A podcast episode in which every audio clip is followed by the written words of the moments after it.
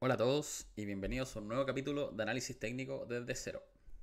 En esta ocasión revisaremos en detalle la segunda parte de lo que tenemos denominado como modelo de precio y contrarios a los modelos de cambio nos referimos a lo que son los modelos de continuidad.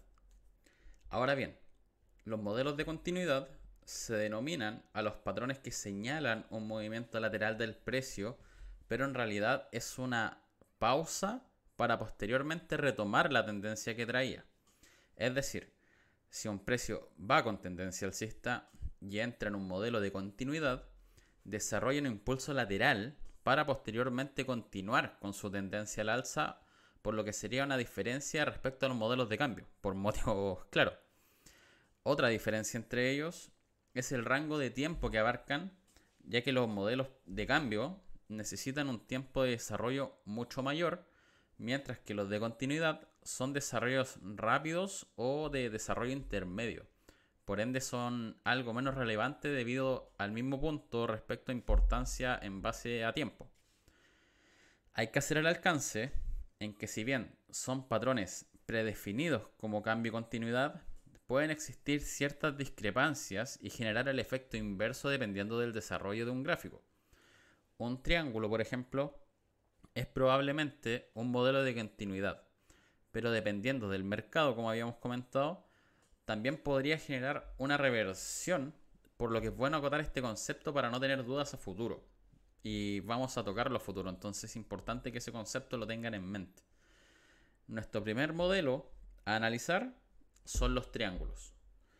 Existen tres tipos o tres clases de triángulo algo más marcados, que serían los triángulos simétricos, ascendentes y descendentes. Aunque existen algunos operadores que consideran un cuarto tipo de triángulo o cuarta clase de triángulo que se denominan eh, de expansiva y que también vamos a incluirlos en nuestra explicación en este capítulo y en general tienen una formación bastante similar, pero con posibles diferencias en las proyecciones y también en sus criterios de volumen que también obviamente vamos a ir viendo a lo largo de este capítulo. Tenemos en primer lugar el triángulo simétrico, que es el que aparece en la parte superior de la pantalla, el triángulo ascendente, para hacerlo en el orden que lo nombramos, que es el que está en la parte inferior, y el triángulo descendente, que es el que se encuentra en el medio. Estas son las tres clases de triángulo principales. Además, algunos operadores consideran un cuarto que se denomina eh, de formación expansiva y que si se alcanza a ver es un triángulo relativamente inverso pero que vamos a ver en detalle también en su momento. Pero esto es básicamente un triángulo de formación expansiva. Ahora ya entrando de lleno a lo que es eh, teoría del capítulo o los conceptos que vamos a analizar hoy día, empecemos con el triángulo simétrico. Generalmente es un patrón de continuidad. Y decimos general justamente por la aclaración que hicimos al inicio del video y se conforma por una pausa en el avance donde se generan dos líneas de tendencia con la misma inclinación, pero en este caso una alcista y una bajista. Un requisito mínimo para hablar del triángulo es que existan a lo menos cuatro zonas de contacto o puntos de cambio debido a lo que se comentó durante el video explicativo de la línea de tendencia. ¿Ya? Y el precio se mueve entre estas dos líneas de tendencia y si bien el requisito mínimo son cuatro puntos de cambio, generalmente desarrolla seis, siguiendo la teoría de Elliot o las ondas de Elliot, que obviamente veremos más en detalle en su debido momento pero para considerar un triángulo algo más válido, es necesario filtrar el desarrollo bajo un criterio de tiempo. Por lo general, el triángulo define su desarrollo en dos tercios o tres cuartos del mismo, ya que si se extiende un poquito más o más allá, eh, cercano al vértice, es muy probable de que se genere un nuevo vértice o haya que desplazarlo o que definitivamente esté entrando en un rango lateral algo más extenso. Y acá, o, al igual que en nuestros patrones anteriores, el volumen juega un, un factor clave. El volumen debería ser notoriamente más fuerte en la zona inicial del triángulo e ir disminuyendo a medida de que el precio avanza dentro del mismo hasta que genera una ruptura por la parte superior o inferior y obviamente en esta zona el volumen también tiene que ser un volumen elevado para acompañar nuestro movimiento o nuestra definición del precio. Para proyectar un triángulo vamos a hacer primero la teoría y después les voy a explicar con gráficos, ¿ya? Para proyectar nuestro triángulo tenemos que, o en realidad podemos utilizar dos técnicas. La primera es tomar la zona donde o la zona más ancha de nuestro triángulo y proyectarla desde el punto donde el precio rompió nuestra estructura. Y la segunda es duplicar nuestra línea de tendencia inferior o superior o la zona contraria hacia donde se escapó el precio y proyectarla la parte donde el precio se está escapando para generar a una posible resistencia o zona de target o precio objetivo. No sé cómo le quieran decir. Ahora vamos a hacer la explicación mediante gráfico para tratar de explicar un poquito y aclarar dudas respecto a la teoría. Vamos a buscar un ejemplo de triángulo simétrico, obviamente adaptado en base a lo que nosotros podríamos observar y voy a tratar de hacerlo con acá, con este desarrollo de en el Chile.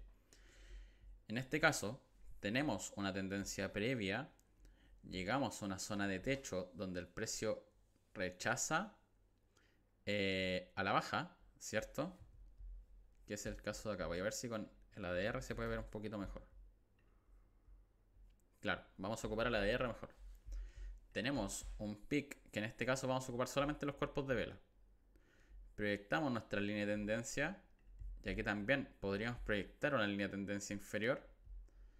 Y eso nos genera dos líneas prácticamente de tendencia alcista y tendencia bajista que se encuentran en un vértice y en este caso tenemos un primer zona de cambio o zona de rechazo con un amplio volumen según lo que estábamos viendo en la teoría. Nuestro precio retrocede hasta la parte inferior y genera un segundo punto de contacto, pero que ya no mantiene el mismo volumen que el primer eh, rechazo a la baja. Vamos a proyectar un poquito más amplio nuestro triángulo para tratar de explicarlo con, con dibujo. Entonces, básicamente, un triángulo ascendente lo que nos haría en este caso sería un nuevo desarrollo hacia arriba, genera otro retroceso a la baja, responde nuevamente nuestra línea de tendencia inferior, se comienza a acercar al vértice para finalmente definir una ruptura y posiblemente confirmar mediante pullback para generar un escape. Básicamente así es un triángulo simétrico tenemos un primer zona de contacto o de cambio, el precio retrocede, se empieza a mover así y como dijimos anteriormente necesitamos mínimos cuatro zonas de cambio, que sería 1, 2, 3 y 4. Ya nuestro precio podría romper el alza y ya se podría ampliar de posible triángulo, obviamente con los criterios de volúmenes ya de por medio. Pero generalmente desarrollan 6 y ¿por qué en 6? Así como explicación rápida. Se dice que las ondas de Elliot son 5. Entonces, considerando este primer zona de contacto, tendríamos 1, 2, 3, 4, 5 y el precio define. Básicamente así para no ahondar tanto porque las ondas de Elliot las vamos a ver en detalle en su debido momento. Y posterior a eso, en esta zona de ruptura deberíamos tener un volumen igual elevado respecto al desarrollo anterior para que nos acompañe nuestro movimiento y posiblemente generar un pullback, que ya como ya lo hemos comentado en los capítulos de la línea de tendencia, perdón, un throwback, empujar nuestro precio al alza. Entonces, se dice que generalmente desarrollan ante los dos tercios, ya que a medida de que si vuelve a superar los dos tercios o los tres cuartos, estaríamos hablando de que posiblemente el rango es demasiado bajo y el precio debería entrar en un rango lateral y ya entrar en un canal paralelo o prácticamente ya comenzar en un nivel máximo y un nivel mínimo y seguir el desarrollo a lo largo del tiempo. Pero en este caso, imaginando obviamente que nuestro precio desarrolló de esta forma, tendríamos un escape y la manera para proyectar nuestra zona de target sería tomando, como dijimos, la zona más ancha de nuestro triángulo, que sería esta zona aproximadamente, la duplicamos y se proyecta desde la zona donde el precio rompió nuestro triángulo, que sería ahí. Entonces, este nivel, el de acá arriba, lo vamos a dibujar este nivel de acá sería nuestra zona de target o de proyección de nuestro triángulo, pero también hay otra manera de proyectarla que es clonando o duplicando esta línea de tendencia inferior, como nuestro precio rompió por arriba, se hace con la inferior. Si hubiese roto por abajo, sería con la superior. Pero en este caso fue hacia arriba. Y proyectamos esta línea de tendencia y la ubicamos en esta zona, donde fue nuestro primer eh, nivel de cambio. Y obviamente tenemos otra zona donde nuestro precio podría llegar como manera de proyección y formar un posible canal paralelo. Y en general las dos zonas son muy similares. Y obviamente esa zona se consideraría como target o como resistencia. Así como a grandes rasgos, obviamente como ejemplo burdo. Y espero que se haya entendido al menos este punto. Ya con la explicación del triángulo simétrico eh, hecha con teoría y con gráfico real de cierta manera, el siguiente triángulo a explicar es el triángulo ascendente.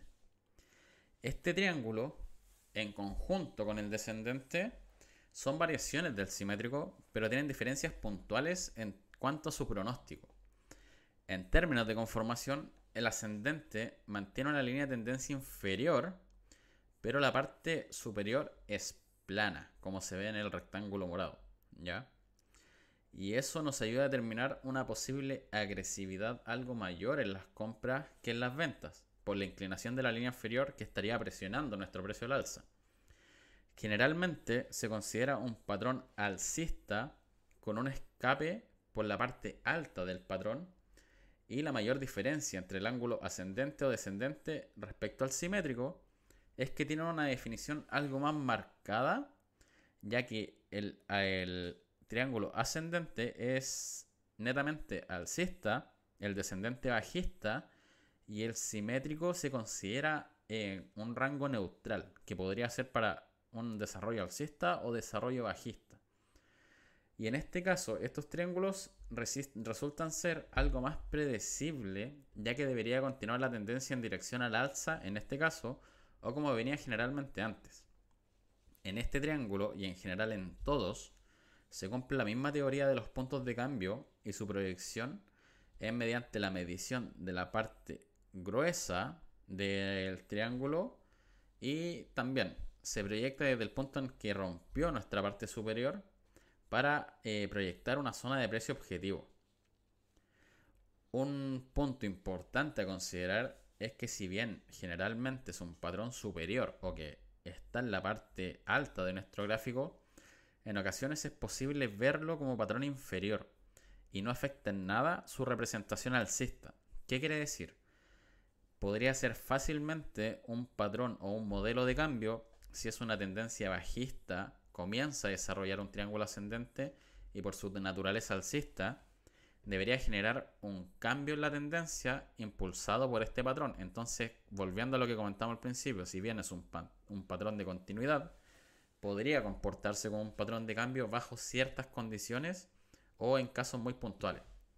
Y aquí volviendo a un ejemplo, el más rápido que encontré en el caso de vapores, año 2021, tenemos una tendencia previa al alza y comienza a desarrollar una zona de techo bastante marcada que generalmente en un triángulo ascendente es lateral, es plana, no mantiene una, una inclinación en la parte superior, pero sí mantiene una línea de tendencia inferior que como comentamos comienza a presionar el precio al alza ya que se va acercando a su vértice.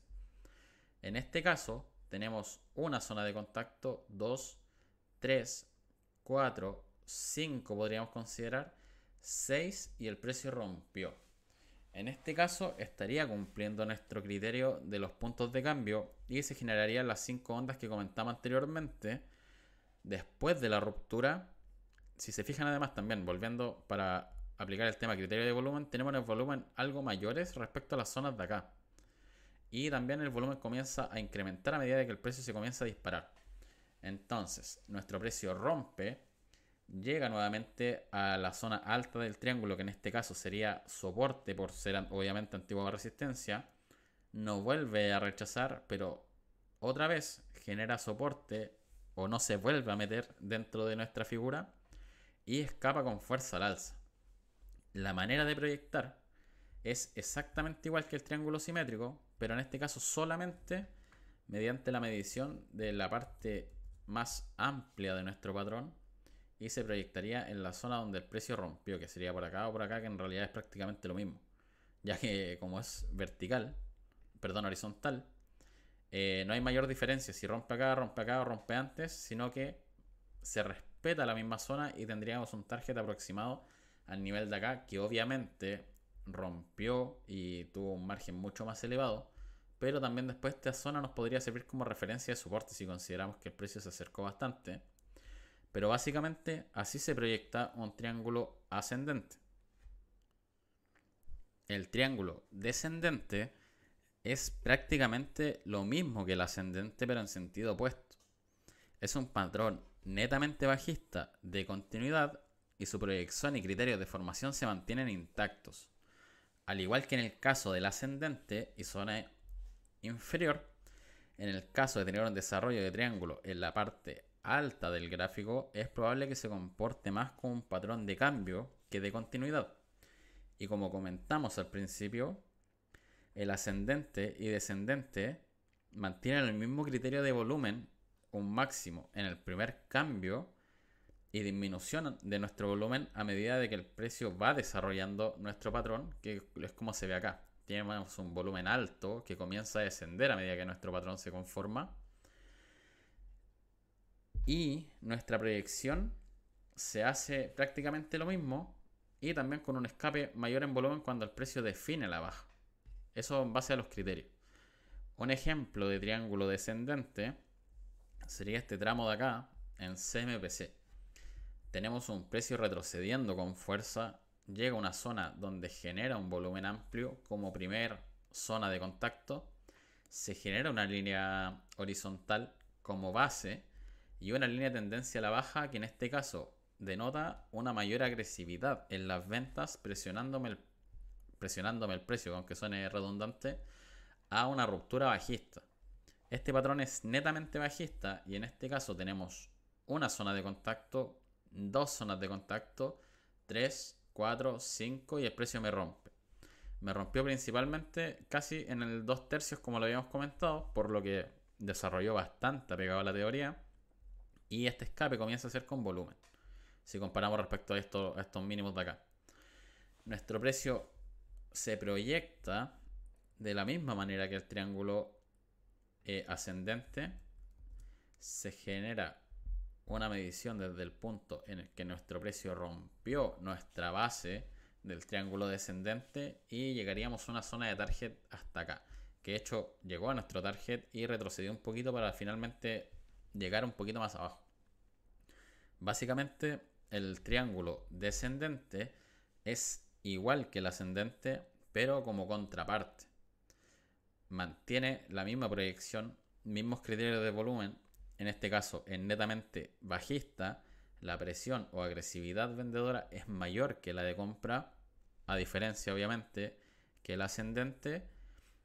Y también tenemos una proyección mediante la parte más ancha del desarrollo de nuestro modelo de cambio, o de continuidad, perdón. Y que al igual que su hermana eh, ascendente, si el patrón se comporta en la parte superior del gráfico, pasaría a ser más un modelo de cambio que de continuidad. El último punto a considerar para los triángulos en general es el factor tiempo. Por lo general, son patrones de desarrollo intermedio, como lo comentamos, que no son ni muy rápidos ni muy lentos. Generalmente desarrollan durante periodos de meses, obviamente eso es relativo, y es común confundirlos con patrones tipo banderín, que también vamos a revisar, pero en ese caso en nuestro próximo capítulo. La variación que comentamos al principio o el cuarto tipo o clase de triángulo es en base al criterio de algunos operadores, no es muy común. Y es el de formación o el que se denomina formación expansiva, que es el que se ve en, la imagen. Por lo general es una, un desarrollo inverso, por decirlo de alguna manera, ya que sus líneas de tendencia no se van cerrando en un vértice, sino más bien van abriendo y es como que el, vértice estuviera en el punto contrario. Y por lo general se denomina patrón bajista o de megáfono. Otra diferencia es que en este caso el volumen no va en disminución desde el inicio del patrón, sino que va en aumento. Y que si alguna vez lo escuchan por ese nombre, debido a su naturaleza y conformación, eh, por lo general aparecen en finales de tendencia, que en este caso sería cuando ya eh, nuestra tendencia o mercado alcista, en el caso de CAP, el 2022 comenzó a terminar. Si se fijan, tenemos una línea inversa a lo que sería un triángulo simétrico en la parte superior y en la parte inferior. Y obviamente si proyectamos es como que me estuviera generando un triángulo invertido respecto al desarrollo de los ascendentes y los que vimos anteriormente. No voy a ahondar mucho en términos de criterio de volumen ni en términos de puntos de contacto, pero básicamente el diseño de un triángulo eh, expansivo es mediante esta representación gráfica. Se genera una línea de tendencia al alza en la parte superior actuando como resistencia, una línea de tendencia bajista en la parte inferior actuando como soporte y el precio me tiende a revertir, obviamente porque se considera un patrón bajista y aquí me lo confirmó con un pullback y que generalmente anuncian términos de mercado alcista o de posibles reversiones. Eso sí como a grandes rasgos porque tampoco voy a andar mucho en el, en el triángulo expansivo. Pero bueno, eso sería por hoy. Y nos enfocamos principalmente en los triángulos como patrón de continuidad. Y en el próximo capítulo veremos banderas, banderines, cuñas, por lo que recomiendo reforzar el contenido de este e ir asimilando lo mejor posible la teoría. Recuerden que, como algunos ya están disfrutando, contamos con estreno anticipado para suscriptores Patreon o quienes quieran apoyar el proyecto. Tiene un valor de solo 2 dólares mensuales y tendrán acceso a los capítulos 3 días antes de la publicación en YouTube. Se van a seguir publicando en YouTube. en ese sentido no, no, no he decidido lo contrario. Y se van a seguir estrenando. La diferencia es que obviamente ellos disfrutan un mayor tiempo de estudio y también apoyan a que el canal siga creciendo y podamos seguir haciendo estos sorteos que vamos a ir realizando a medida de que el canal siga creciendo. También comentar que a los mil seguidores, justamente con lo anterior, eh, haremos un sorteo en agradecimiento y para fomentar el análisis técnico. Y vamos a ahondar en detalles un poquito más adelante cuando estemos cerca de la meta. Y como siempre les comento, no olviden suscribirse, dejar comentarios que también nos ayuda muchísimo para el alcance. Y nos vemos en un próximo capítulo de análisis técnico desde cero. Muchas gracias a todos y eso sería por hoy. Hasta luego.